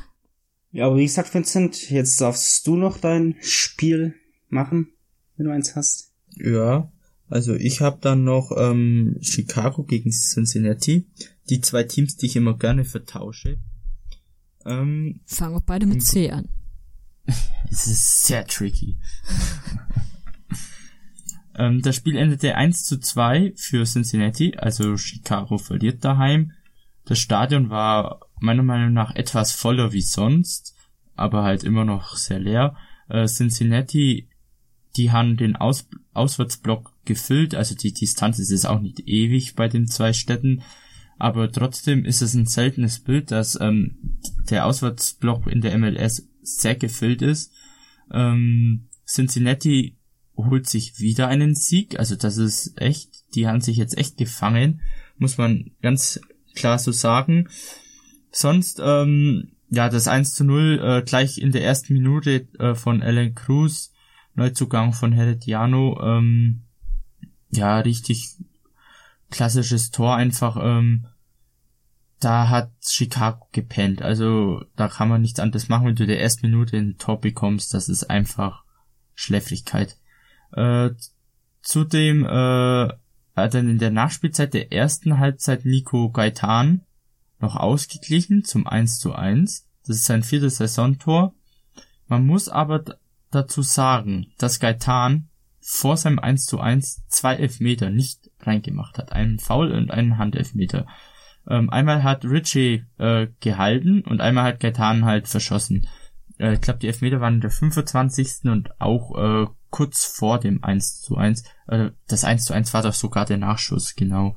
Äh, also der Richie hat gehalten und dann der Nachschuss von Gaitan, der ging sozusagen rein. Aber nichtsdestotrotz ist es halt auch ein verschossener Elfmeter. Äh, ja, sieht nicht so super aus, wenn man gleich zwei Elfmeter verschießt. äh, Nachschuss reinzumachen, ist halt oft nicht so gut, aber ärgerlich von Richie, weil er hält den Ball und Kaitan schiebt halt in die andere Ecke ein und so schnell kommt er nicht in die andere Ecke. Äh, Richie ärgert sich und das halt zu Recht. Er hat den Ball doof abgeprallt und ja, eiskalt ausgenutzt vom Argentinier. Und dann in der zweiten Halbzeit hat er noch Fanendo Adi in der 83. Minute das 1 zu 2 gemacht. Ähm, okay, Kukuta Mane mit einer schönen Vorlage. Äh, Cincinnati jubelt. Allerdings darf man sich fragen, wie lange noch Adi für Cincinnati jubeln darf oder Tore schießen darf, denn er steht vor einem Tauschgeschäft ähm, mit einem Spieler von Chicago. Ähm, wer waren das nochmal? Weiß ich jetzt, fällt mir jetzt gerade nicht mehr ein, welcher Chicago, aber er steht vom Tauschgeschäft mit einem Spieler aus Chicago, also er hat wahrscheinlich gegen seinen neuen Arbeitgeber gerade getroffen. Ähm, es ist ein offensiver Spieler, was Chicago mit noch mehr Offensive will. Ich, ich verstehe es einfach nicht. Ich weiß nicht, ob der Trainer so ein Offensiv ähm, Offensivfetisch hat oder ob das der äh, die die Franchise-Typis sind, keine Ahnung. Ähm, aber ja, also meiner Meinung nach wäre es ein nicht sehr schlauer Deal für Chicago. Ähm, viel bringen würde es für äh, Cincinnati eventuell was, denn dieser Spieler ist laut meinen Infos ähm, Katai oder Nikolic hieß es. Nikolic wurde ja schon länger mit dem Wechsel betraut oder dass er wechseln möchte, aber angeblich in seine Heimat. Und mit Katai ist man auch nicht mehr so zufrieden in Cincinnati. Ähm, also eine der beiden, man möchte angeblich unbedingt halt Adi und würde eine der beiden dran geben. Äh, der soll auch in den nächsten Wochen durchgehen. Also mal schauen, was daraus wird. Da bin ich dann auch sehr gespannt. Zudem standen halt wieder unsere drei Deutschen, äh, zwei Deutschen. Schweinsteiger hat nämlich nicht gespielt. Kronholm und Herbers an wieder gestartet. Herbers wurde allerdings dann halt ausgewechselt äh, zur Hälfte der zweiten Halbzeit noch. Ähm, spielerisch, es war okay von Herbers, ähm, aber es ist echt noch Luft nach oben und mich überrascht jetzt, dass er immer noch Stammelf spielt, auch wenn die ganzen äh, Cups jetzt wie US Open Cup, äh, US Open Cup, sag ich schon, Gold Cup und Conca Cup und so vorbei ist. Äh, mich freut's. Ich hoffe, dass er weiterhin noch Stamm spielt, aber er muss dann halt auch mal was zeigen, was er halt wirklich drauf hat. Äh, er muss echt mehr Aktionen bringen, weil sonst wird das nichts. Und bei Cincinnati hat noch ein gewisser Caleb Stanko gespielt, der mal bei Freiburg unter Vertrag stand dort aber nicht so richtig zum Zug kommt. Ähm, ja, da bin ich, ich hoffe mal, dass er sich dort durchsetzt. Also ich habe schon in Freiburg viel von ihm gehalten, hat es allerdings halt nicht so gepackt. Habt ihr noch was zum Spiel? Äh, zu Chicago generell habe ich was. Ich habe gerade mal in langer Suche recherchiert, wann der letzte Auswärtssieg von Chicago war. Ähm, sie hatten jetzt zwar zu Hause gespielt, aber der letzte Auswärtssieg in der MLS von Chicago war am 27. Mai 2018, also das ist über ein Jahr her. Im US Open Cup hatten sie auch nochmal auswärts gewonnen gegen Atlanta am 21. Juni 2018. Und also zu Hause läuft's bei denen im Augenblick auch nicht so gut. Chicago ist wieder da, wo sie vor drei Jahren schon mal waren und sehr lange waren. Sie sind wieder in so einer Form, also sie gehören jetzt wieder zu den Teams, die eigentlich völlig unbedeutend sind, weil es schwer wird, in die Playoffs zu kommen, wenn man, ja, wenn man nicht langsam anfängt, Spiele zu gewinnen. Und was sie jetzt auf jeden Fall machen müssen, ist Auswärtsspiele zu gewinnen. Weil ansonsten sehe ich keine Chance mehr. Und also es ist ja eigentlich noch Zeit. Wir haben gerade mal Mitte Juli. Und bis ja, bis zum Oktober läuft die Saison, aber wer so, also wer quasi kontinuierlich Auswärtsspiele verliert und auch zu Hause nicht besonders stabil ist, da wird's dann schwierig. Ich habe übrigens gerade extra nachgeguckt, ob sie in dieser Saison nochmal gegen die Red Bulls spielen. Hätten sie es gemacht, dann hätte ich wahrscheinlich nichts gesagt, weil dann hätte man darauf wetten können, dass Chicago das Spiel gewinnt. Es ist immer so. Sobald ich gegen ein Team was sage, gewinnt es plötzlich gegen die Red Bulls seit 80 Jahren nicht gewonnen, aber gegen die Rapids gewinnt man dann. Ja, es, es sind noch sieben Spiele, Echt? die Fire hat. so wenig? Auswärtsspiele. Auswärtsspiele. Okay, ja. Auswärtsspiele. Es sind doch ansonsten 13, das ist doppelt so viel. Das ist Gut. trotzdem nicht so Für viel. manche Teams 14. Ich habe mal überlegt, sieben Spiele, Auswärtsspiele, davon eines gewinne ich. Ich kenne jetzt gerade das Restprogramm nicht, aber das wäre halt schon happig. Und ich meine, wenn du halt am Ende mit null Siegen dastehst, oder halt auch nur eine Handvoll, dann ist das einfach viel zu wenig. Ich meine, ich sage jetzt schon, Columbus hat nicht mal unentschieden. Ein Sieg, acht Niederlagen. Die Whitecaps, Rapids, Houston Dynamo haben alle nur einen Auswärtssieg. Das sieht man einfach mal, was überhaupt ein Heimspiel ausmacht. Eine Handvoll Teams, Sporting, Dallas, Salt Lake City, San Jose, Saunders, auch nur zwei Auswärtssiege. Ja, hey, das sind, das sind Teams, gerade die Saunders oder San Jose Earthquakes, die ja wirklich auf Playoff-Kurs sind. Aber dafür sind sie natürlich zu Hause in der Die Festung. Earthquakes oft Playoffs? Ja. Aber dafür, Früher überleg halt mal. Zu Hause sind sie dafür eine Festung. Ich meine, gerade die Sounders. Keine Heimniederlage. LAFC auch keine Heimniederlage. Und da sieht man mal wieder, was es wirklich ausmacht, zu Hause zu spielen oder in der Ferne zu spielen. Ja, das ist total äh, beeinflusst, definitiv. Deswegen muss man in jedem Fall bei Chicago jetzt auswärts gewinnen und zu Hause, weil ansonsten wird schwierig. Der Abstand zu den Playoff-Plätzen ist natürlich noch sehr eng, aber ja, das wird trotzdem eng. Also sehr eng meine ich, ich glaube, so drei oder vier Punkte nur Unterschied, das kriegt man hin. Nur wenn man so weitermacht wie bisher, dann wird's sehr, sehr schwer. Zumal ja die, gerade die Teams über den Playoff-Plätzen, die spielen zurzeit relativ kontinuierlich. Yep. Aber ansonsten nur noch kurz mal zum Wochenende. Es sind ja zwei Derbys. Das Derby Carson Galaxy gegen LAFC und Seattle Sounders gegen Portland. Wer gewinnt? Die Sounders spielen zurzeit sehr stabil. zu Stabiler, Hause. stabiler als, stabiler als die Timbers. Deswegen denke ich, die Sounders werden gewinnen. Und was war die andere Partie? Carson Galaxy gegen LAFC. Na, hm. Ich will nicht, dass LA Galaxy gewinnt. Aber eigentlich will ich auch nicht, dass der LAFC gewinnt, weil im Augenblick schon wieder Also so unentschieden, Hype unentschieden, oder? Ei- Einigen wir uns auf unentschieden. Können wir einfach machen, dass beide Teams verlieren? Das geht halt leider nicht so, aber wird's gehen, würde ich es unterschreiben. Nein, also, ich bin da bei unentschieden. 2-2 und Saunders gewinnt 3-1. Ich habe 3-1 für LAFC getippt und ähm, und gegen Seattle, gegen Portland habe ich 2-1 für Seattle getippt. Glück gehabt, du darfst weiterleben. Gut, dass ihr mir eure Tipps sagt. Ich habe nämlich noch nicht getippt. Schön. Ähm, ja, aber wie gesagt, habt ihr noch was? Nö, das war's. Wunderbar, dann bedanke ich mich für immer beim Zuhören. Gebt uns wie immer Feedback. Kommt auf unseren Discord-Server. Ihr fällt einfach, Leute, wir brauchen euch. Redet mit uns. Schaut mit uns gemeinsam die MLS-Spiele an. Weil wir sind fast immer drin, wenn die MLS läuft. Und ansonsten war's das heute. Bis dahin. Bis zur nächsten Folge. Bye bye. Ciao. Ciao. Der MLS-Podcast.